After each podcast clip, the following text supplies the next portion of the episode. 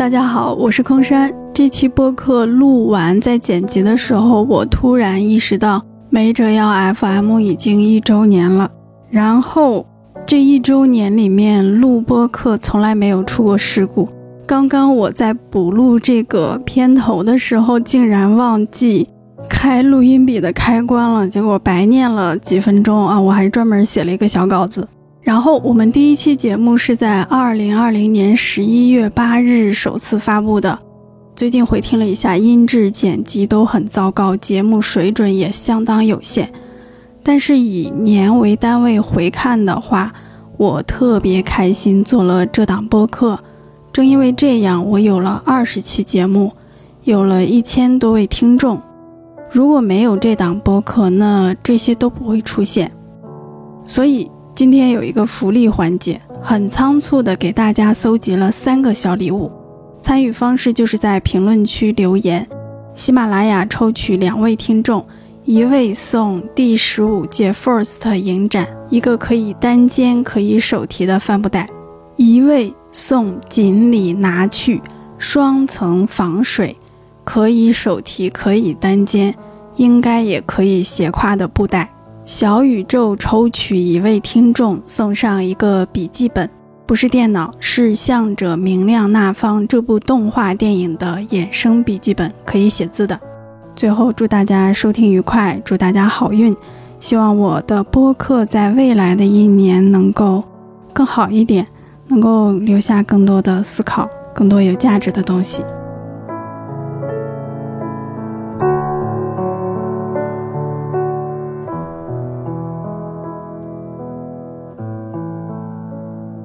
大家好，欢迎收听没折腰 FM，我是空山。这一次我们请到了没折腰 FM 的前主播老嘉宾 T 位。Hello，大家好，我是 T 位。其实这是我们的第连着录的第二期啊。对你听他的嗓音有点沙哑，我们这个片头都是补录的。你还记得你上一次来录播课是什么时候吗？上一次还是旺达与幻视。我对空山有愧，然后我突然得知一个噩耗，就是他要离开北京。对，我要离开北京，准备去上海了。然后虽然对于空山来说是一个非常突然的消息，但其实我已经筹划了就好几个月了，就。因为你也是这个播客的前主播、老嘉宾，我们就可以在成员。对对对，我们可以再聊一下我们自己的生活，因为我们之前有一期节目。是在二零二零年发的，叫《两个失败者的二零二零年总结》，好像叫这个名字。对，我认为那个会是我们播放最少的一期，但发现还有很多人挺喜欢听。然后我们的失败生活还给了他们勇气，还给了他们一些生活的乐趣，那还挺好的。最起码我们的失败看来有了一定的意义。嗯。那个我后来不是那个什么了吗？又叛变了嘛，浓眉大眼的也叛变了，又自己又搞了一个新的播客，然后这个新的播客后来也弄不下去了，这就又回又回到了老的 FM。那么你应该说一说，为什么你会成为没折腰 FM 的前主播？哎，你这个空山可爱让我讲这段了，他可 他可痛快了，他听这个 就感觉能把他心里面的难受都抒发出来。谁可痛快了？我这不是第一次让你讲吗？我以前让你讲过吗？我都已经讲了好几次了，就在哪儿讲的？我不是还跟我妈还讲了一次呢。哦，对对对对对。你妈来的时候，我们还一起吃了个饭。哎，怎么这个播客一直都是空山来剪辑嘛？然后我就当时一直要说要帮空山来剪辑，我当时特别心疼空山，我说：“哎呀，这个播客总是你来剪辑。” 你在陈述的时候竟然如此偏向自己，没有什么叫做帮我，什么叫做心疼我？不是不是，本来就应该是你的工作，对，本来就应该是我们两个人一块儿在剪辑，然后我就没有做到我的本职工作。一开始是真的特别忙，然后我真的没时间帮剪辑。后来我就是就又忙，然后又心里面就是要写一个专题，然后同时还要做这个，我就然后我那个剪辑也是第一次剪辑，我就剪不好，然后那个又特别长，我就越剪越我就越不想剪，我就越来越拖，越来越拖，最后拖的就空山生气了，然后我也没帮空山剪了。主要是你拖的话，你可以直接告诉我你不剪了，你没有时间。但是我每次问你，你都给了一个期限，然后在那个期限之后，你并没有跟我说任何的事情。我再问你，你就又给了一个期限，是这样不？是的，自己说到没做到。当时让我反思了，就是不能这样去做。但是你要让我说，哎，我剪不了，你剪，我觉得自己特次，你知道吗？就给自己一个期限，就感觉我行，我到时候肯定给他剪好了。但到那时候就，哎呀，还是没剪好，就是又又自己又的愧疚，然后又没干成事儿。更重要的是，那一期我们请了一位身在美国的嘉宾，人家起了个大早和我们一起录播课，录了三个小时。是。太过分了，是吧？然后我跟你说的是什么来着？我说我们就做朋友吧，做工作伙伴真的不行。是那段时间确实也很忙，我也就没有没有跟空山那个特别诚挚的道歉。这次我回来主要是道歉来的，对不起。没关系，我已经放下了。能能让空山老师放下可太不容易了。我记得你跟我说你是一个非常记仇的人。我是天蝎座。哎呦我天哪！刻板印象了，不好意思，星座刻板印象了。其实那个之后，我自己还录了一期单口的《悬崖之上》，我自己觉得效果还挺好，哎，简简单单就录完了一期，还挺开心。但没觉得没有我的衬托就显不出来你吗？就是没有办法显得您枪法准呐。没有，我独自也可以很美丽啊。我后来你还请了嘉宾嘛？对，后来请了谁来着？然后，然后对我们这个播客有什么意见吗？可以提一下。新的播客吗？对我们没折腰 FM。哎呦天哪，我都成了这种的一个角色了。我觉得我这次回来可能会跟原来也不太一样。你有感感受到吗？就是我会，我也更放松了，可能录的播客录的多了。呃，我也感觉你可能因为录的播客录的多了，你也变得更放松了。我们原来的没折腰 FM，我觉得很紧绷，我我不太舒适。非常紧绷。对对对，我很不舒适。我现在这一期前面，因为我们已经录过那个乌海了，那会儿我就很放松了。当然这一期空山也没有特别聊。这现在目前的状态，虽然也有一些糗事儿啊什么的，但是我也相对来说是放松的状态。我觉得这是很好的一个感觉。嗯嗯。之前可能我就对自己的要求就有一种莫名其妙的严格，就我们必须得给人家讲出点什么东西来，嗯，这种心态就很不好。嗯，我的心态可能是因为我没有干过这个事情，我非常没有把握，所以我就天然的那种紧张。然后我要一干过，我就相对来说胸有成竹一点，就会出现那种莫名的自信。我觉得我需要平衡一下。好的，那我们这一次的主题是聊一聊我们的。物质生活、精神生活，就相当于我们，因为现在也十一月底了嘛，相当于我们又做一次二零二一年。现在才十月初，好吗？啊，十十一月初，我我想说十月底。十一月初，双十一其实还没有真正到呢。啊！但是已经双十一的东西已经买完了，快递都到了 啊！我都没买，今年双十一我就放弃了。就是反正也到快到年底了嘛，就也可以，就是因为我马上要去上海了，可能就短时间没有机会跟空山去录播客了，就最起码没有办法面对面的去录了。然后这一期也相当于是跟老听众们的一个告白告别，然后跟空山的一个告别。然后怎么怎么调子定这么伤感呢？就反正就是再总结一下我们二零二一年的失败者总结，你觉得算失败者吗？反正我依然是个失败者。哎，要不然我们听一下我们去年的那个结尾，我记得当时好像说了个什么。听一下吧，你到时候可以插进去。那你明年是准备还在家里头，还是要找工作了，还是怎么样？看情况，工作和在家都无所谓吧。啊，唉。我希望我明年能离开北京，那我的播客就可以换搭档了，哈哈哈哈！不，你到时候是会舍不得我的。为何你如此普通，却又如此自信？我我明年最大的愿望就是希望我的呼吸能变得顺畅。不过也有可能是因为我对自己的要求。也是太高了，但是我没有。你都这样了，你还对自己要求高？不 不不，还是对自己要求挺高的，但是执行力又错下了，所以就 所以就这个就不满意了呗。那你对明年的期待除了呼吸顺畅还有什么？嗯，女性能越来越得到重视。我希望男性不要有那么多的那个这么没底线，好吧？就像杨丽说的，男人还有底线呢，都不用他说，我都想说，还有底线呢。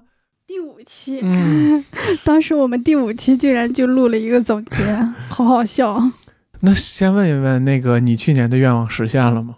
哦，我去年的愿望是希望我的身体越来越健康，但很明显不是。我今天打车回来，下车的时候，司机说感觉你很不舒服，赶紧回家躺着吧。但是你的白头发真的很少了可能因为我最近染过发吧。哦，嗨，早说呀，咋还染上发了？年纪轻轻的，难道是白头发越来越多了？因为也要代表单位出席国际性的电影节，也是稍微染了一下。行，空山现在已经开始注重外貌了。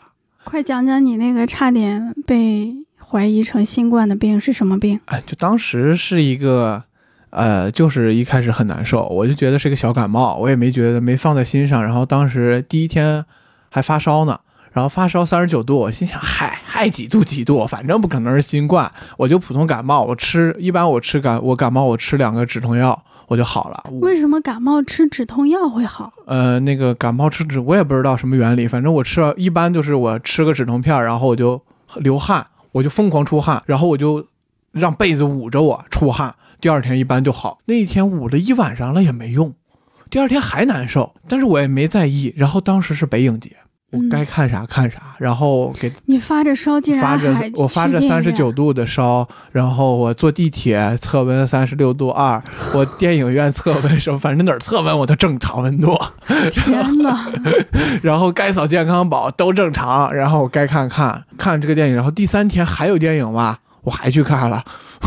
第四天我真丑，第四天我还准备去看呢，看了一半儿我已经不行了，整个人已经昏了，我就出来了，从电影院出来，我给我朋友打电话，我说不行了，赶紧带我去医院。然后他说你干嘛呢？我说在电影院呢。他说你疯了，你都病成这样，因为他知道我前几天那个发烧了，他叫我出来玩儿，然后我说我发烧了，他以为我就在家里面养病呢，说你都病成这样了，你还出来看电影？我说我说别说我了，你赶紧来电影院接我。他主要是责怪你不顾惜自己的身体，还是责怪你不顾惜北京市民的安全？当然是我自己的身体，然后他就带我去医院，去医院，然后就我必须得去发热门诊，然后得做核酸，然后核酸当时我很晚去嘛，就是九点钟才去，然后核酸必须得八个小时才出结果，我还在那块一直熬到半夜，然后又做了几个化验。我靠！那那次我超级生气，因为我等了八个小时，终于等出来了，我不是新冠。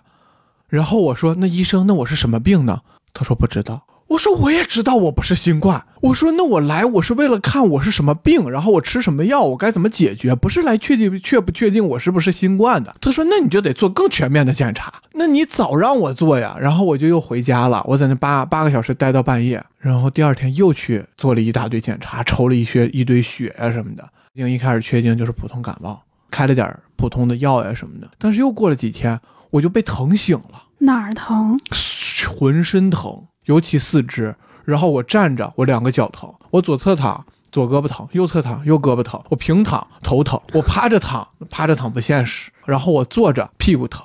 然后我要是看电视、看手机头晕，看电脑头晕，然后看书根本看不进去，我什么都干不了。我在家里面就待了那么一天，然后发烧还是没有退。第二天我是呕吐呕醒，就梦里面就想要呕吐，然后起来的时候就开始疯狂呕吐，什么都没有。因为我那两天就根本吃不下去饭，我就天天喝粥，一天喝一碗粥，我就崩溃了。我太疼了，我就哭着给我妈打电话。我妈说：“你快联系田里，就是我那个朋友。”然后我给我朋友打电话，我哭着。我朋友说：“我这辈子没见过有人哭成那样。”我说：“你快来救救我！”你为什么不打幺二零呢？我不喜欢打那些，我喜欢这种求助于人类，我不喜欢求助于这种热线什么的。然后说快点救救我，然后自己赶紧拍马赶到，然后又带我去医院。医生说那再做更多的检查，然后做完以后发现是病毒性肝炎。这两次是同一个医院吗？同一个医院，中日友好医院。我还说要不换个医院，人后来说就是检查你不能换医院，否则的话就又得重新做核酸那些。嗯，然后我就被迫就又在那个医院又做了一堆检查，病毒性肝炎。然后我之所以疼的原因，是因为你肝不工作的话，你身体里面的乳酸是没有办法得到缓解的，所以就相当于像你，因为我当时的疼痛不是普通疼痛，就是像你磕着麻筋儿以后，别人又打你，就胳膊是这样的，腿就是你蹲厕所蹲麻了的那种感觉，蹲麻了，然后你走路的那种疼，就是我就已经没有办法正常走路了。就是因为这些乳酸呀什么的这种杂质都排泄不出去，因为我肝坏了，然后然后就打针，天天去打针，然后吃药，然后结果弄完以后还行，还可以，后来就开始养肝儿，天天吃护肝片儿什么的。那么养肝的话，需要吃哪些食品呢？啊，不需要，就吃点护肝片儿就行了。哦，然后就少少运动，多休息。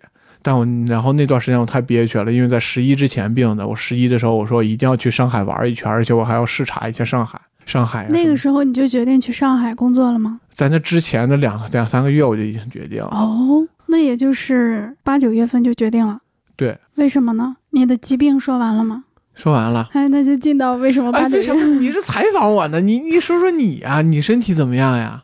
我身体就很差呀，一直是亚健康的状态，每天晚上两点睡，早上九点起，然后气色很差。你这个气色倒是没什么变化，你要非得说差吧，那可能原来也差。这个 一直都很差。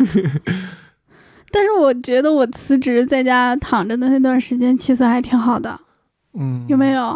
就是我们三哦个一起出去玩，那段时间最起码你是我可能太直男了，我没有感受到你的气色，但是我能感觉到你的精神面貌是很好的。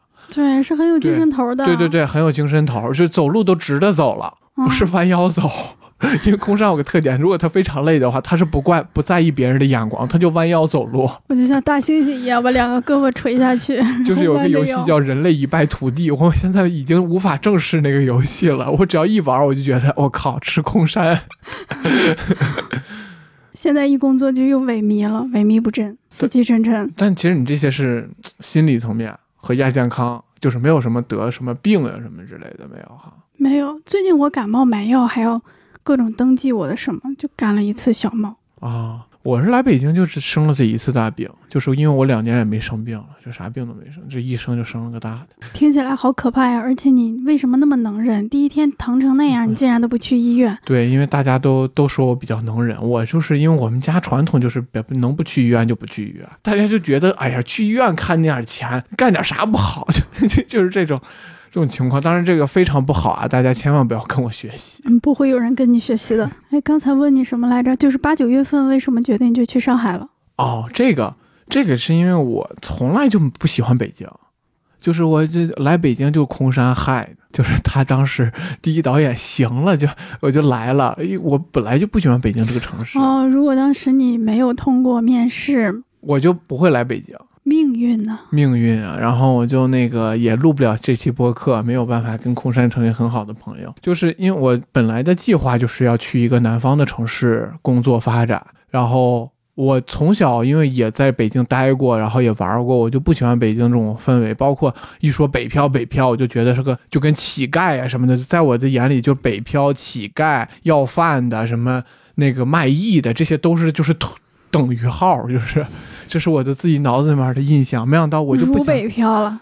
对，没想到我自己给北漂了，就因为这个工作，然后就每一次我想要离开北京，就是从第一份工作离开的时候，我就想要离开北京了，然后没想到机缘巧合又又找着新的北京的还挺好的工作，然后也是我小的时候喜欢的，然后就又赶着了，然后又想走来着，又有又有新的那个伙伴来帮我，那这一次就终于我就下定决心，我说我要走了，就因为我当时是从。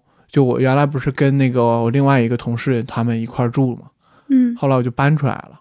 哦，你现在住在哪里？我现在住在世纪村，就北边儿，啊，嗯那你到我家要多久啊？我还以为你住在青年路呢。啊一个多小时，就又远了。就我好久已经没有来通通州了，辛苦辛苦。没事。然后这就是就是我后来搬出去了嘛，因为一些原因，反正也没必要说。就在搬出去的那一刻，我就心想，终于是时候离开北京了。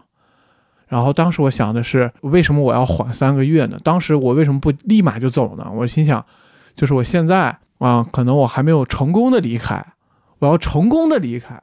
就什么叫成功的离开呢？就是被一些人认可了，然后再人离开，就不是说那种好像混不下去了离开了的。哦，你还好有自尊心。我给我给自己了三个月的时间，我说一定要带带着自尊离开。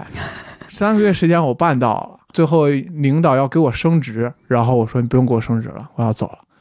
哇，我就觉得我这个你好霸气哦！这个点儿终于到了，然后快讲讲你的成就。我觉得心态成长了很多。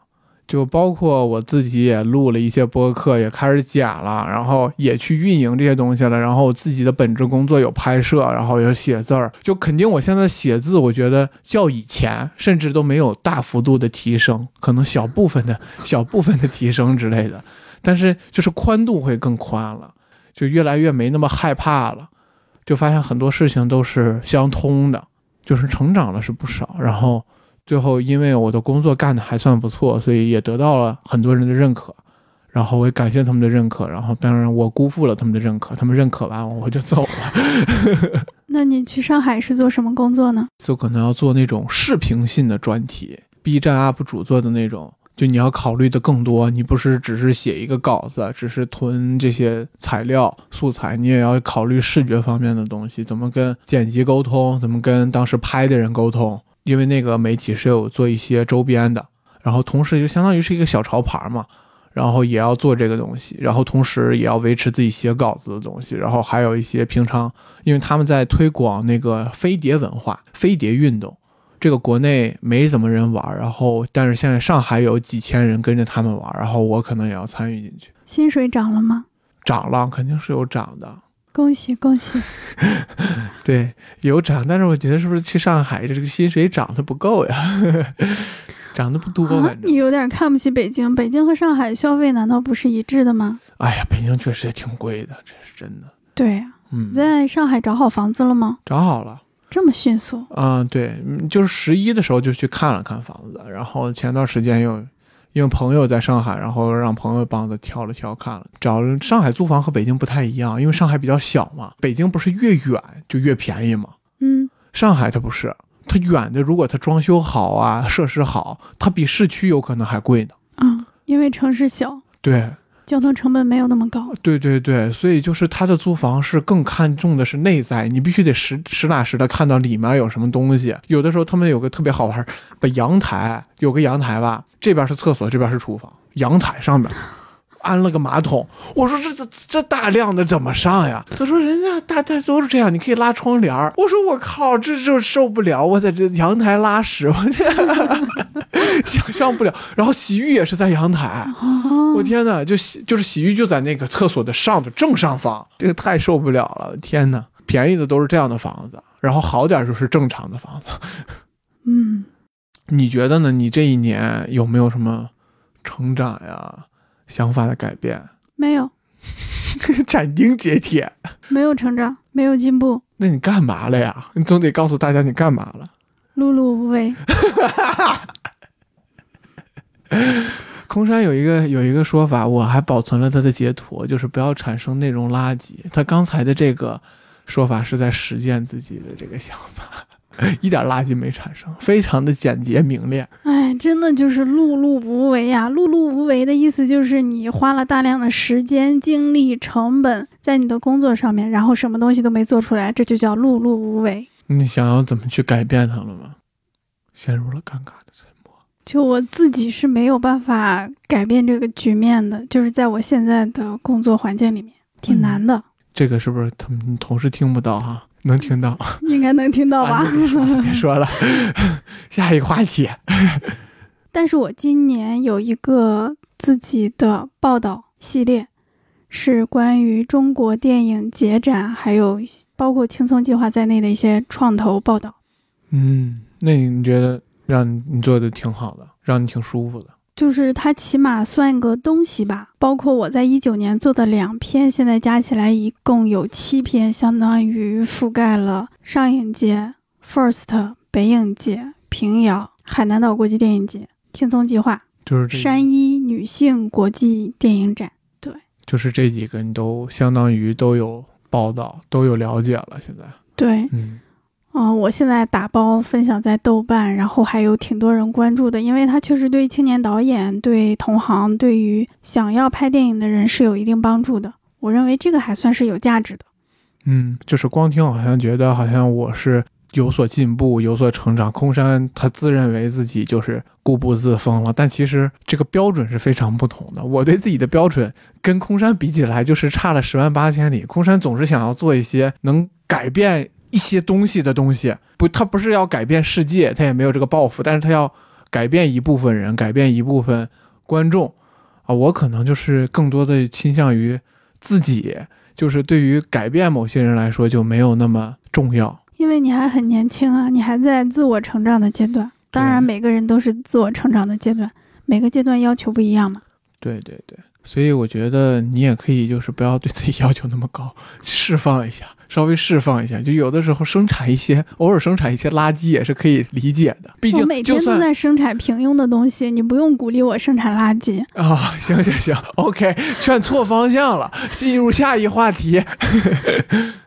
那你今年有没有做自己特别满意的内容呢？有，我今天有做那个，就是首先播客我做了两个我特别感兴趣的，一个是 hiphop 的，然后一个是一个二货电影。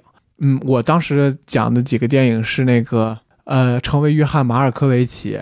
嗯嗯，就是我还挺喜欢那个电影的，然后就做那两期播客，我觉得整体挺开心的。然后我在一篇专题是夏日观光指南，然后那一篇是我操作的比较大的一个专题，然后它就是特别男性凝视啊，就是会引起你的不适，就是数北京热门地区有多少光腿的漂亮女孩。然后，并且跟他们搭讪，然后，然后让他们来拍我们的那个片子，确实很男性凝视，对，很符合你们那个杂志的调性。对对对，然后，但是这个我，因为它整体我都是跟下来，也是我做的第一个大的专题。虽然他做的东西可能不是我最感兴趣的，但是让我有个蜕变，就首先就是我不会很怯懦的跟女生搭讪和跟女生陌生女生说话了。嗯，这个让我。有一个质的飞跃，就是让我很得到了一些自信和得到了一些从容。请问你跟女生搭讪的方式是什么啊？你是说原来还是现在？当然是现在。现在就很自然，就是没有那么想象的那么复杂。我原来可能想，哎呀，万一人家讨厌我怎么办？万一人家觉得我是个莫名其妙的，万一人家觉得我是一个疯子、什么变态什么的怎么办？就是万一我哪句话说的不对了，引起人家反感怎么办？其实过去就很从容的。Hello，Hello，就是我们这边在做一个专题，然后再拍一个街拍，然后你可以配合一下。你这叫搭讪吗？你这叫工作交流好吗？我说的是你正儿八经搭讪。对啊，正儿八经搭讪也有。啊，我刚才看到你觉得你挺有气质的，想认识你一下，这这很平常嘛，就一般女生就可以直接这样跟一个女性这样说啊，你越直接是越好的。如果你多的是啊，我那个我我刚才就是有看到你，然后我觉得啊，你你还挺可爱的，然后啊，我就是想结巴不用那么长时间，稍微就如果是这样的话，女生会觉得你很你很变态。如果你就是从从从容容的，你就说 hello 认识一下，然后会会让别人觉得你很油腻吗？我本身没有什么哎那种很油腻的行为，我就是很平常。你不认识那就 OK 啊。我说哦，我不好意思打扰你了。好的。对对对。然后第二个就是我前段时间自己做了一个采访，然后那个采访是三个玩黑胶唱片和磁带还有 CD 的，就是现在这个时代还在玩这些的人。嗯。然后然后采访他们，这个是我完全独立，没有任何人帮助的情况下。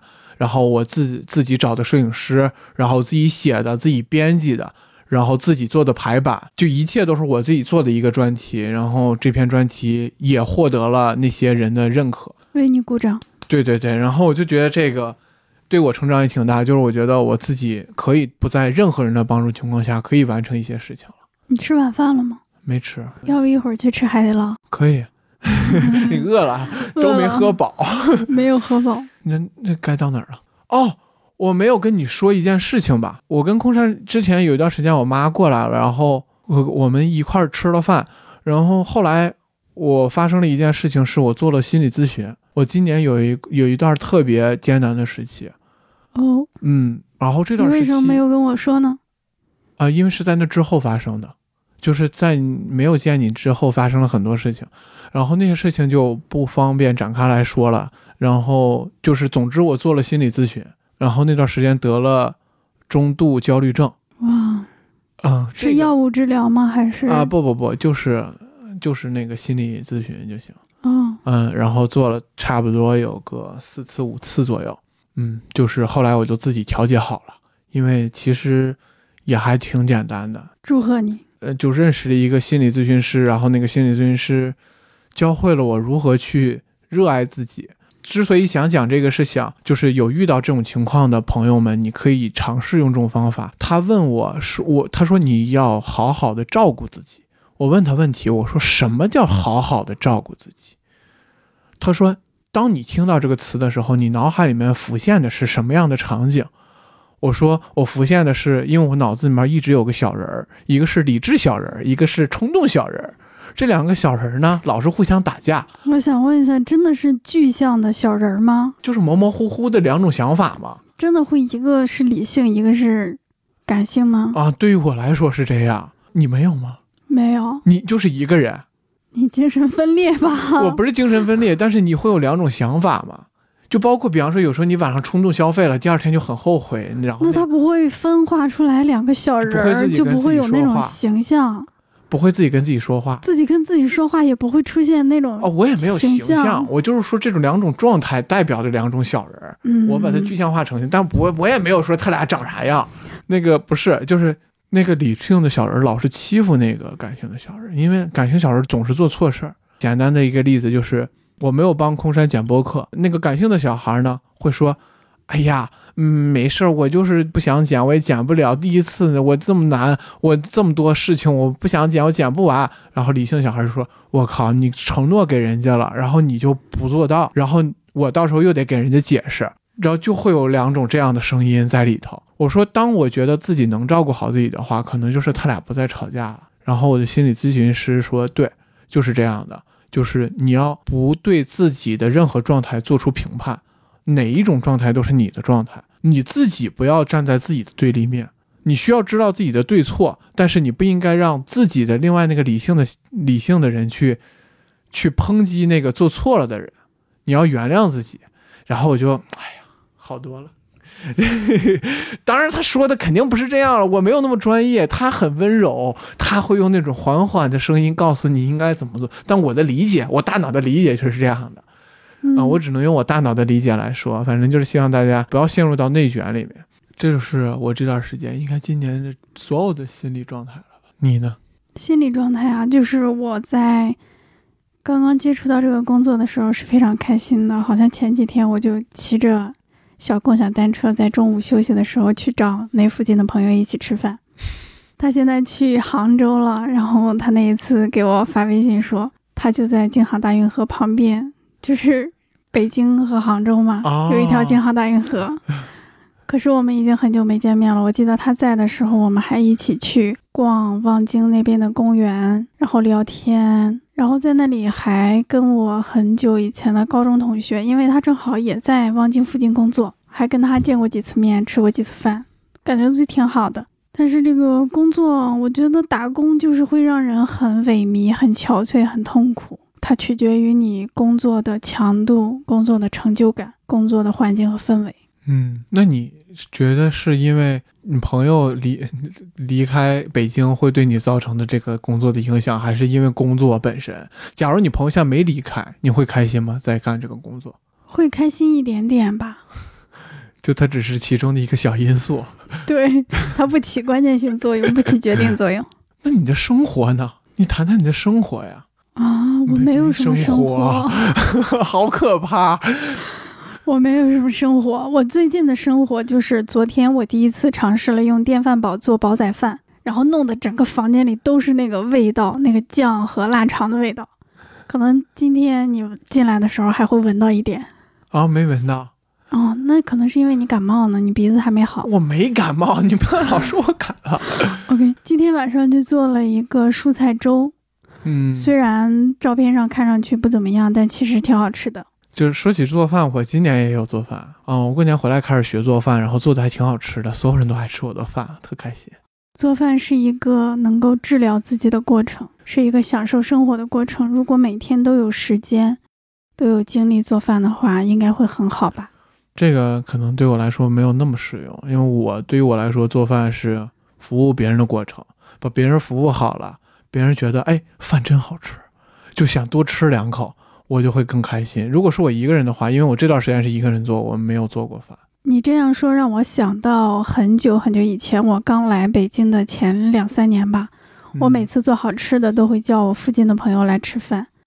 我到现在都记得我做了一个鲫鱼豆腐汤，哎呀，好香啊，好滑呀，就是我人生中第一次喝到那么好喝的鱼汤，你自己做的吗？我自己做的，那你为什么自己做的？你再复现就行了呗，复现不了了。复现不了了。我当时有一个舍友，就是我的那个在望京工作的高中同学，然后哦不是，他是我的大学同学啊，不好意思向他致歉，我记错了。然后另外一位才是我的高中同学，我叫了他们俩来一起跟我喝那个汤，每人只有好小好小的一小碗，但是好好喝呀。就那样是很快乐的，对对对你创作出了一个作品，然后大家都很喜欢。对对对对对，我这样的是能让我快乐的，能让我治愈的。因为当时后来我也有很多朋友一块儿住在一块儿，然后也很累，我做四五个菜，就一气儿就做四五个菜，很开心。就是尤其他们吃的开心的时候，我比他们还开心。哪怕我我吃的觉得还一般吧，因为我们家做饭整体好吃，我觉得还跟我爸妈的水平还差一个档次。但是他们都很开心，我也就很开心了。啊，我的水平现在就应该远超我爸妈了吧？我真的吃他们做的饭都吃烦了，几十年就是那种老样子，然后菜谱从来没有精进改进过。我生病的时候，我妈过来了，就是又过来了，因为我生病太严重，我妈你妈好爱你哦，然后我妈过来照顾我的时候，我妈就随便就扒拉了一下，就真的就是随便去买了点我冰箱里面就那么点烂烂菜叶子，随便扒拉一下，我就我天哪，家的味道！我妈做饭太好吃了。然后我妈就随便炖了只鸡，就用用早晨的时间炖了一只鸡，就很小的一个鸡，我就觉得太好吃了。我妈随便煮了碗面，我觉得我天哪，这个面我这辈子都煮不出来这个味儿。我后来就感叹，我妈在哪儿，家就在哪儿。咱们再往下推进推进吧，因为也聊的挺多的。那我们就聊聊我们的精神生活吧。这一嗯年有没有看到什么好的作品？啊，我们现在在聊精神生活的时候，我去年有个愿望是扎克施耐德 《正义联盟》。嗯，我们后来也确实聊了这个电影了啊，我觉得直到现在为止，我回去看我还是很感动。闪电侠那块儿永远的神，真的就是嗯我觉得闪电侠那部电影都不可能拍的有闪电侠这一段儿好。我非常悲观的看待闪电侠这部电影。哎，前几天还跟你说想要录一下 DC 粉丝嘉年华那个，对对对，咱们可以借此机会先先聊会儿这个。他发了好多的预告和物料，你最感兴趣的是哪一部？嗯，当然是蝙蝠侠了，一定是蝙蝠侠。可能因为我不是漫画粉丝吧，我看完了没有太多的感受，可能是我 get 不到信息。那你就看那个电影的角度来看，你没有任何的不一样的感觉吗？没有啊，你没有感受到，没有非常的认真的感受到这个蝙蝠侠非常的狠吗？史上最狠蝙蝠侠那又怎样嘞？哦，你你介绍介绍，你讲一讲。就是这个蝙蝠侠，他是主要介绍的是这个蝙蝠侠成为第一年成为蝙蝠侠的一个故事，然后他要应对的反派是谜语人，然后这个蝙蝠侠的定位是我们在任何一个蝙蝠侠电影都没有看到，但蝙蝠侠一直被忽略的一个标签儿。蝙蝠侠是黑暗骑士，是高科技，是高富帅，是花花公子，是任何情况。但蝙蝠侠最早，包括 DC 最早的一个调性，DC 最早是 Detective Comic，侦探漫画。蝙蝠侠最早的定位是世界上最好的侦探，哦，但是任何电影都没有拍出来蝙蝠侠侦探的那一面，就是他要去破案是吧？要不去破案，所以他请来了反派的是谜语人。哎，我在微博上经常看到有一个人写了一句乱七八糟的话，别人就说他老谜语人了。所以谜语人究竟是个什么人物？哦，就是原来你对谜语人甚至都没有一个整体的概念没有，因为哦我好像没有在电影里见过他。哦，因为谜语人是我第一个认识的超级英雄反派，因为我看的第一部超级英雄电影是《永远的蝙蝠侠》，里面的谜语人是金凯瑞扮演。然后这个谜语人就是他会给蝙蝠侠出各种各样的谜题，然后这个谜题呢，就是有点像灯谜一样。比方说，我就随便说一个谜语人句式的一个谜语：我是黑夜，我是蓝色，我遁入黑暗，我是什么？哦，就是字面意思谜语。但是这个谜语一定是跟蝙蝠侠的罪有关，跟蝙蝠侠的原罪有关，跟蝙蝠侠的爱人有关，跟蝙蝠侠就是送进去的反派有关，跟蝙蝠侠做的一些事情有关。那这个谜语人为什么老搞蝙蝠侠呢？那不然呢？他还有谁可搞呢？就他们之间有什么恩怨吗？他就是一个大盗，然后蝙蝠侠就去抓他，然后他就开始搞蝙蝠侠。他就是为了要弘扬这个蝙蝠侠侦探的属性，所以他要解答谜语人的各种各样的谜题。这里面因为我根本不认识谜语人，所以他出现的时候我都没有注意到他，我就觉得是一个路人的感觉。啊，对他就是会经常扮成一个路人，他不会以特别显眼的方式出现在像小丑那样嗯，显眼的出现在人群中，他就会以一个路人，然后但是他就会在每一个他的谜语上面留一个问号，然后那个问号不是普通的问号，是一个他独特设计的一个问号。蝙蝠侠只要看到那个问号，就跟反派看到蝙蝠侠的标志一样。这就是一种警示，然后蝙蝠侠就要去解谜。有的时候是把尸体摆成各种各样的样子，或者是怎么样，就是有很多很多的谜语，然后蝙蝠侠需要去给他解答，然后最后解答的就是要处理蝙蝠侠自己本身的一个原罪，就是他乐衷于以谜语这种形式跟蝙蝠侠去搏斗，因为他觉得他自己在这个方面是胜于蝙蝠侠的，但事实证明蝙蝠侠每一次都胜于他。就至于大家老说那个老谜语人了。就是无非就是说，这个人就说了半天话，然后你也不知道他点的是哪个人，嗯，然后你也不知道他要表达的是什么。对老谜语人，那谜语人为什么没有小丑之类的有名呢？因为他不够夸张，他也是个疯子，但他更低调，而且他是一个很普通的罪犯。再一个就是蝙蝠侠和小丑他是有一个一体两面的关系，所谓，但谜语人他更多承载的是展现蝙蝠侠高超的智商。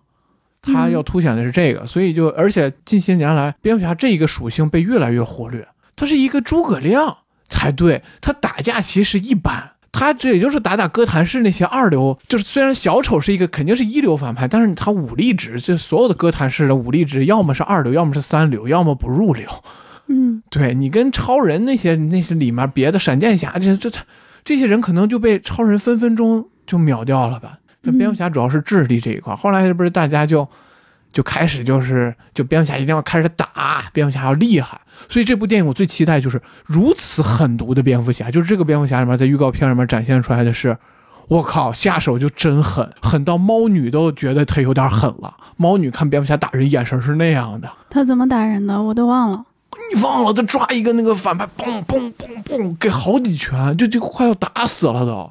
就因为那个那个时期的蝙蝠侠，因为他是刚当上蝙蝠侠，那个时期的蝙蝠侠就是那么暴力，就是那么充满着愤怒，他要一心就想复仇，他没有那么多的什么正义什么的，他正义我觉得都是个幌子，他就是想报他父母的仇。但是同时，他这么情绪化的一个蝙蝠侠，却要变成世界上最佳的侦探，这种理性和感性的这种博弈，他到底要怎么排？那你对这个新蝙蝠侠里面蝙蝠侠的扮演者和猫女的扮演者有什么评价？哦，我觉得 DC 总是这样，他就是总是备受质疑，然后就选角都都挺炸的。我我一开始我觉得不太行，就因为我对《暮光之城》里面的刻板印象就非常深，我就觉得对于我来说，他就跟什么吴谦儿啊这些人都是一样的，这种小鲜肉偶像。这个。哎，但直到那个好兆头啊，不是好兆头去了，好时光。但是这个是我已经知道他要演蝙蝠侠以后，然后我又知道那个我刚才说的原钻那部电影，然后往回倒，我看他，我觉得这个人演蝙蝠侠有戏。嗯，然后再到后来他的定妆照上，当然他那个衣服有点丑，那不怪他了。那个下巴有点开的有点过了，你看到了吗？看到了开到这儿了，可能就是为了凸显他的方下巴吧。对那个他的下巴好特别。这样蝙蝠侠战衣也比较简陋，但是很符合设定，因为这是第一年当蝙蝠侠，不应该太好。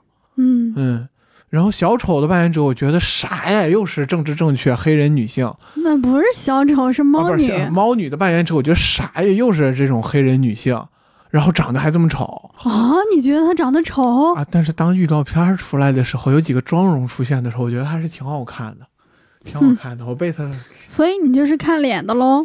也不是了，就是我觉得他对猫女还是挺欢迎，因为所有的猫女都是长发嘛，但其实猫女在漫画里面就是短发。嗯，嗯，而且猫女她不是白人，她应该是偏棕色人种。有点拉丁裔的那种感觉，然后是短发。这个虽然没找拉丁裔，但是那个黑人的形象他也不是那么黑人，对，嗯他也应该是个混血的黑人，所以整体形象挺像漫画的那种感觉的。对，包括那个谁，就《神奇动物在哪里》演格林德沃的那个，后来变成科林法瑞尔。啊，对，开始我心想，为什么要让科林法瑞尔饰演企鹅人？他那么帅哦，我想起来了，他那个是特效化妆，是不是？对他特效。化妆了，化妆的特别像。然后企鹅人是一个矮胖形象，他是高瘦，嗯，然后没想到最后还原的挺像的。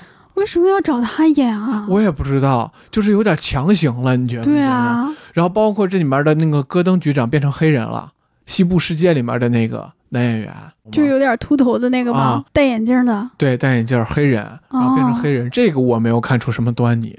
嗯，然后那个管家是我当时最反对的，安迪瑟金斯，因为我现在看见安迪瑟金斯就觉得是个反派。我看到他就想起《指环王》。对，就是我我想起的是那个《指环王》，然后还有那个《星球崛起》，还有那个奥创那个纪元里头的那个卖真金的那个人。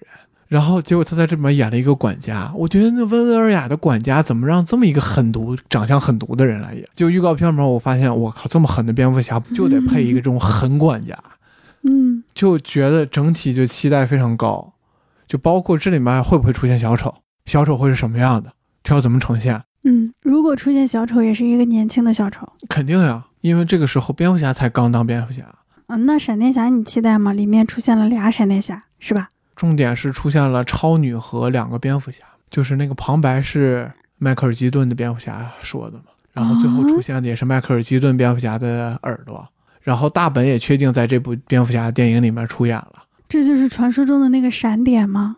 说是要拍闪点，但是我觉得这个当这个决定做出来的时候，华纳已经输一半儿，因为什么因为？闪点是一个非常资深的漫画迷，并且你看了漫画一段时间，且对这个英人物有感情了，你再去讲闪点，这是一个合适的契机。它类似于，就假如我要是拍一个闪电侠三部曲，它最起码在第三部，哦，就第二部都早。嗯，就结果你拍了个第一部，你上来来了个闪点，谁都你要说这看美剧的人啊，我看了这么多年闪电侠，我都知道了；看漫画的人我都知道。你一个刚从来没有接触过闪电侠的人，什么是闪点？为什么他能闪点？然后为什么闪电侠能这么厉害？为什么会有两个闪电侠？为什么会有两个蝙蝠侠？这个蝙蝠侠为什么一个老蝙蝠侠，一个那个蝙蝠侠不是说不演了吗？怎么又演了？怎么又出来超女了？什么是逆闪电？逆闪电怎么来的？出了问题就是问题了，这个电影还怎么往下拍呀？他这个信息量要想拍好，是不是比《信条》的那个信息量都大呀？我无法想象这个电影怎么拍。要要么他就如果要么想拍好，那就信息量无比巨大，比诺兰的那个就比诺兰的任何一部电影都要烧脑，我可以这么说。要么就是把闪电闪点无限简化。那如果你要是把闪点无限简化的话，你为什么要拍闪点？矛盾，我我无法想象闪电侠是什么样的。他我觉得他要么就是神的出奇，神的超乎所有人对他的期待，要么就是烂的彻底，就是像当年的瑞安雷诺兹的绿灯侠一样。因为绿灯侠就是这样，绿灯侠最牛逼的就是宇宙观设计。你怎么拍出来这个宇宙观设计？你这个成本得控制到多少？要想把绿灯侠真正好故事拍出来，我觉得不亚于沙丘难度。其他的呢？你今年还有什么特别喜欢的电影？我今年特别喜欢的电影有《怒火重案》《浊水漂流》，还有一个《永安镇故事集》，是在平遥看的，《浊水漂流》是在 First 看的。哎呦，空山看的电影我都没资格看。别这样说，早晚会在影院上映的。还有一部纪录片是《刺杀》，讲的是两个普通女孩被人欺骗，以做搞笑视频的名义刺杀掉了一个朝鲜的政要、显要人物。妈呀，真的是刺真的是纪录片吗你不知道那个事件吗？这里我们就不展开说了吧。？OK，你继续。我特别喜欢《怒火重案》，而且专门请了一位香港的朋友来聊这个电影。我在电影院里看了三遍，我在电影院里面看了四遍，我也超级喜欢《怒火中案》。跟《拆弹专家二》比起来，你更喜欢哪个？怒火中案我也是。这个劲儿更大，谢霆锋更帅，更有说服力，而且是两种价值观的对抗。嗯，就是拆弹专家可能他就展现了一种视角，就刘德华的整个一个视角，这个就是都对也都错。然后就特别特别遗憾，陈木胜离开了。其实如果他在的话，他有这样一部回勇的作品，他之后可能会有更好的作品出现。对，我觉得谢霆锋那一段耍刀的，就是仰卧起坐，咔咔咔甩那段，我就是第四遍，我完全就是为了那段去的，太帅了！我回家就开始模仿开了。然后我就模仿不像，我就哦呦，我就但是自己脑子里面想的全是谢霆锋那个那个，就是戳那几下，我天爷呀，我就帅到不行了。我觉得谢霆锋好久没有这么帅了，嗯，就是名场面，就是扔那个手榴弹，然后后面爆炸，扔了个手榴弹。哇，天哪，天哪，这单要是搞砸了，老天都不帮咱们。耶稣都不给面子，你都没有看一版粤语的吗？啊！我没看粤语的。可惜了，反正国粤两版都是他自己配的。对呀、所以我就就那个谁，就是国语的那个甄子丹，不也是他自己的配音吗？开什么啊玩笑？，不不不，，甄子丹是那个叶叶问的那个专门的那个配音。陈浩，对对，我也听惯那个配音了。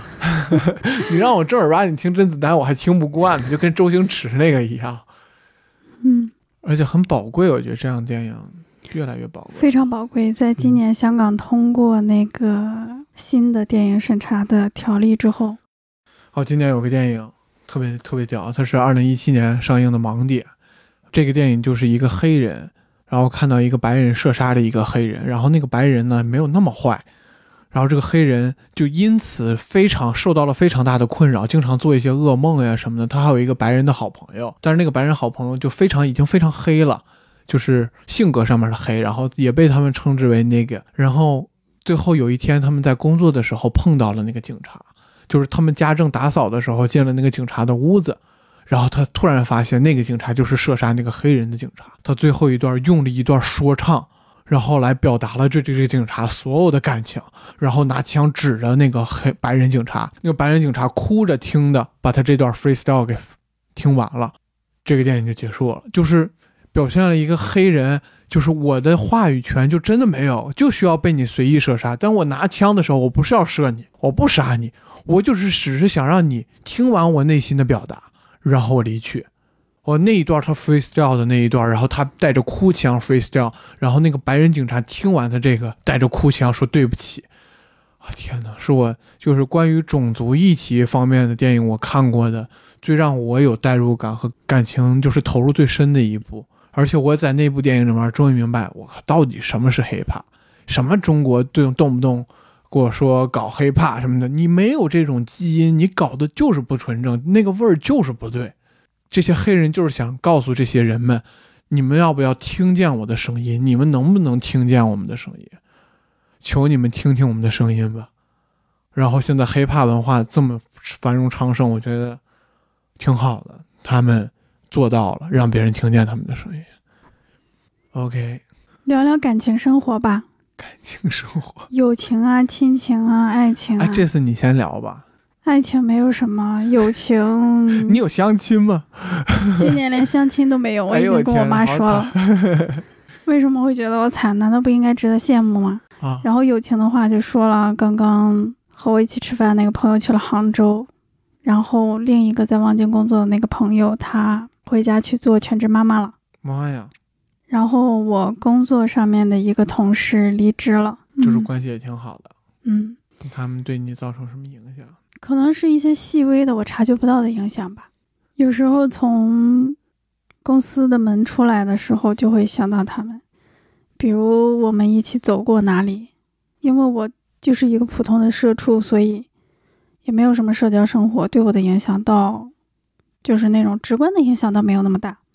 嗯，然后在网络上认识了一些朋友，应该是今年认识的吧。比如说他们的豆瓣 ID 还挺像的，一个是朝阳区陆一平，一个是朝阳区七福木聪，是叫这个名字吗？啊，是。对，那你们有见面吗？有有有，聊的也挺好的，见面对，其实跟陆一平好早就认识了，啊，网络认识，但今年好像才第一次见面。那还挺好的。然后跟七福木聪是今年才在网络上认识，在平遥的时候见了一下面。那在平遥的时候，还没有没有发生什么好玩的事儿？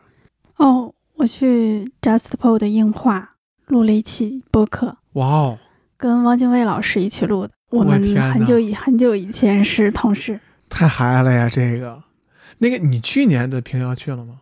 没有，今年是我第一次去平遥哦，你啊，今年也是我第一，次去 First。是吗？对那挺好的呀。我给 First 写的那个创投的报道，好像还挺火的。那你还说你那个叫什么？刚才还说自己的那个过得比较普通无聊，我觉得哎挺好的。就就那么一点点好的内容吧，也不知道今年能攒几篇。哎呀，我觉得你对自己要求太高了。我觉得我这个情感生活受到冲击还挺大的，嗯尤其突然在今年明白一个道理，就是幸运是一种诅咒，不要特别的依赖自己的幸运。因为我原来是一个很幸运的人，然后也是一个很依赖幸运的人，就是侥幸心理很强，但每次都能让我侥幸过去。嗯然后经这次就因为一些友谊方面的原因，自己处理不好的一些原因，就导致了很多友谊的失败。我今年跟四个朋友都出现了问题，嗯，包括我吗？不包括，不是那个裂痕非常大了。我们现在都能在做在一起录播课，我觉得还好了。嗯但对你是有愧疚的嘛，但是它不是那种根本性的问题。对，跟四个朋友，可能有三个这辈子都不可能再有有任何的交集了。这么严重吗？对，当然他们也有误解我的，所以那你不解释吗？呃，人的想法在这个时候是没有办法改变的。那些事情已经做了，然后他们是那样认为的，你再改变就像狡辩。好的，所以爱情嘛，就是经常有时候会一些 date 呀、什么的，但是不会没有什么爱情。有 date 那 date 是为了什么呢？可能见见人呗。然后就我这感就是在寻找目标寻？找寻找目标，但是也没寻觅到。哦，亲情，今年我跟我爸妈的关系反正就特别紧密，就越来越好，越来越紧密。我今年和我姐姐一起拍了一组照片，很随机的。我们吃完了海底捞，然后出来逛超市，我突然间看到了一个可以拍照的那种机器，我就拉着她去拍一下吧，因为我感觉我们已经好多年没有拍过合照了。嗯，那还挺上一次拍可能还是我念小学的时候，那挺好呀。然后就拍了一大堆。哎，那里还有一张呢，我去拿给你看看。行，你姐姐和你长得好不一样呀。我姐姐是不是长得好漂亮？嗯，因为我姐长得像我妈，我长得像我爸。她原来更好看，现在生了孩子，憔悴了好多。稍微有点那个胖了是吗？就那天她在这个洗手间回头的时候，我在外面，我说你眼睛怎么回事儿？我就跑过去看了一下，发现她眼就是她卧蚕的部分全部都是细小的斑，就是生了孩子导致的。我还以为她没睡好，黑眼圈儿。哎呦，我看到那的时候我还挺伤心的，就是她作为一个妈妈，作为、作为我的姐姐，原来那么漂亮，现在变成了这个样子。她比你大几岁啊？大两岁，哦，那你们俩应该会很亲。倒也没有。这么斩钉截铁，我真是服了。我经常会想起我们小时候打架打到的那种激烈的程度，非常应该你总是你赢吧？也没有啊。五五开，你们爱战力。哎，我小时候从来没打过架。哎，总之我今年我觉得我在感情这一块儿，就是因为有非常大的挫折，所以有非常大的成长。你说是失败吗？啊，好像有点失败，但是我总体认为是我是发生了很大的进步的。我觉得宁愿发生这样的大喜大悲也，也不愿意就是那种平平庸庸的就就划过去了那种感觉。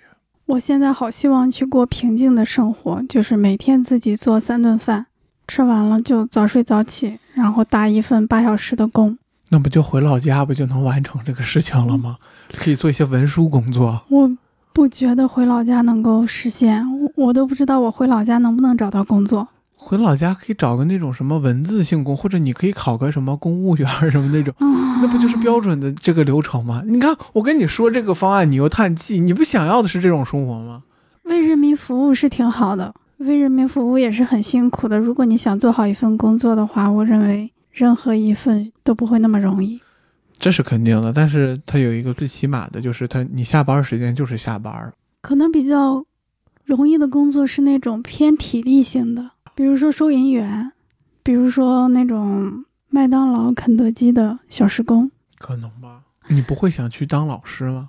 我不会，那个责任也太大了吧，我可承担不起。我觉得你好适合当老师呀，又严谨又认真，那肯定会比现在更辛苦吧？那确实，而且会更气，就能把你的脾气锻炼到一个另外一个维度上。我觉得，我觉得如果当老师的话，我可能会非常迅速的得乳腺癌，为什么还是这么精准的癌症？为什么？因为乳腺癌就是会，你生气就是会得乳腺癌啊，好吧男性也会得的。啊，第一次知道这个小知识吗？啊，第一次知道冷知识，男性也会得乳腺癌啊！那大家都不要生气啊，小心得乳腺癌。我们进入最后一个，就是对于政治事件或或者一个大那，叫公众事对于件。公众事件的讨论，你有什么特别记忆深刻的吗？我刚被豆瓣禁言三十天，哎呀妈呀，那你赶紧来。但是那个事件肯定是不能说的，就是昨天晚上发生的事件。你别说昨天晚上，你说几月几号的事件十一月二号晚上的事件。？OK，还有呢？上一次被豆瓣禁言，我都不记得是因为什么了。有没有能说的呀？我天哪！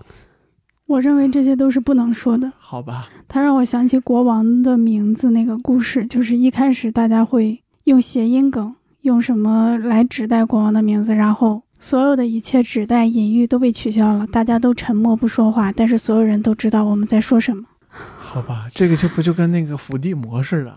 对对对这种伏地魔那个那个人，对，那个人就是 You know who，你知道他是谁？OK，我觉得今年最触动我的事件是朱军胜诉了。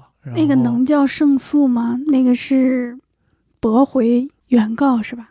但让我看到的另一个问题就是，没人说朱军赢了。怎么没人说？有无数的公众号为他摇旗呐喊，你没有看到吗？我怎么没有看到？这是哪个信息茧房，信息茧房了。我觉得就是我去年不是一个相对来说比较相对来说热热于发声的一个女权主义者、平权主义者，但是今年我感觉，嗯，不好的女权声量有点过于大。就是已经完全影响到我的日常生活了。我看看零零七的时候，因为我在我在回顾零零七的整个片段，我一直在想，这是男的女男权女权什么零零七这件事应该怎么样？是不是普信男了、油腻了什么的？就包括我自己面对一个事情，别人说一句话，我都会往这上面靠。我感觉是不是有点魔怔了？这是你自己的问题，跟别人有什么关系而且你自己有这个意识的话，我认为是好的。就是你在思考这里面有没有存在歧视，有没有存在刻板印象。对我是在思考这个肯定是我的问题，但是我发现有很多女性，就是她就是想要的是，她想要的是更多，她想要的不是平等。当然是这样的。我告诉你，如果女性和男性取得了平等的位置，那么女权运动也不会停止。这个群体必然想要获得更多的权利，这是一个非常自然的现象呀。当男性获得了地位的时候，他们也想获得更多。为什么母系社会会变成男权社会呢？那就是因为你在取得权利之后，你想要获得更多的权利啊。可是那如果是要那样的话，那就不符合一个什么所谓的你们要宣扬的一个平平权运动。世界上永远有罪犯，这是一个客观事实。但是我们希望世界上没有罪犯，冲突吗？不冲突。世界上的男权和女权永远不可能平等，但是我们希望男权和女权是平等的，冲突吗？不冲突。你在想什么？我觉得就是有一些女生，她可能口头上说的是她想要女权，然后她想要那个平权，然后他实际上他是想要就是女尊男卑的那种概念。这世界上有无数人说我是为了理想，我是为了别人的福祉，但实际上他是以权谋私，他是压榨别人。对对对，我我反对的就是这样的东西，或者说我更我的意思是说，这些人永远都存在，不管他是男的，是女的。可是他现在越来越多了，这是让我感到很困惑的问题。我成傻子了，我怎么突然成了他的枪了？我觉得很奇怪，就是从宏观上说，你是否认可中国没有极端女权？女权跟男权相比根本不值一提，你是否承认呢？我觉得任何事情肯定是有极端的，不可能没有极端。从古至今，有大量的女性是在极力维护这个父权制度和男权制度的。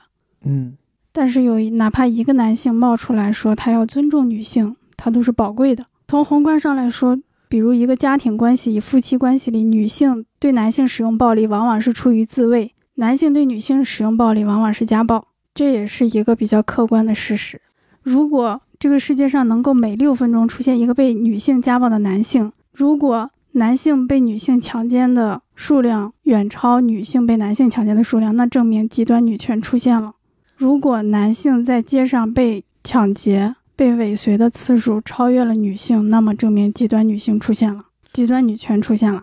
我我可能主张的是平权，你可以矫枉过正，先矫枉过正，再慢慢往回落。我希望的是男性和女性他是合作共赢的，或者说就是有一些机会，女性她的能力不亚于男性，女性得到，我觉得就应该让她得到。但是我觉得，如果要上升到什么，必须得要女性去家暴这个男性，然后这个男性去自卫，然后就像当年的男性一样，那那不其实本质上他还是男性吗？我说那个只是在明确的告诉你两者现在的地位关系，一个现状就是这样的。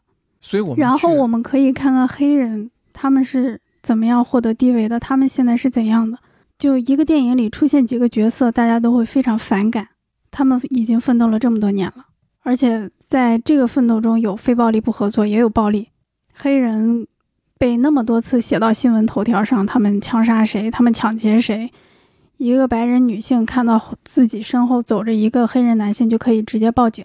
然后到了今天，黑人的处境都没有解决，女性连那个边儿都没摸着呢。我认为，跟这个残酷的现实来对比的话，虽然有一些非常愚蠢的、非常可怕的女性会发一些奇奇怪怪的言论，她们只是这个运动中，只是人类社会中那么小、那么小的一粒沙子。嗯，他们说什么跟你有什么关系呢？对呀，跟我本本本身这件事儿也跟我没关系，但是会就是说这件你就做一个正直的人，就是对这个社会最大的贡献。整个人类历史就是一部剥削史，就是一部斗争史。这个斗争永远不会停止的。女性获得了权利，绝对会再往前走一步；男性获得权利，也绝对会再往前走一步。剥削者获得了权利，只会更剥削那些被剥削者。嗯，所以现在对于我来说，我能做的就是就是我做好自己，我知道哪些能做，哪些不能做，我应该怎么做，但是我不会再发声了，因为发声会被人利用。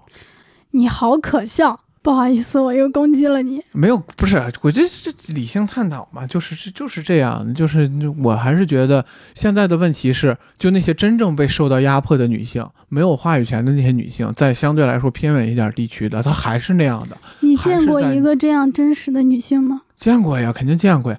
但是我也见过她在吃这些红利，她明明没有被压迫，他甚至从小到大都被娇生惯养，然后他现在仗着女权的权利，他觉得女尊男卑，就男生都应该过来，在我脚底下恨不得舔着我的脚踩着你们才对。这样的女的我也见过。有大量的男性认为女性应该蹲在他们脚边舔他们，这都是非常正常的呀。男人里面有这样的，女人里面也有这样的，变性人里面也有这样的。So what？OK，so what？我们就聊到这儿吧，行我们去吃海底捞。走吧。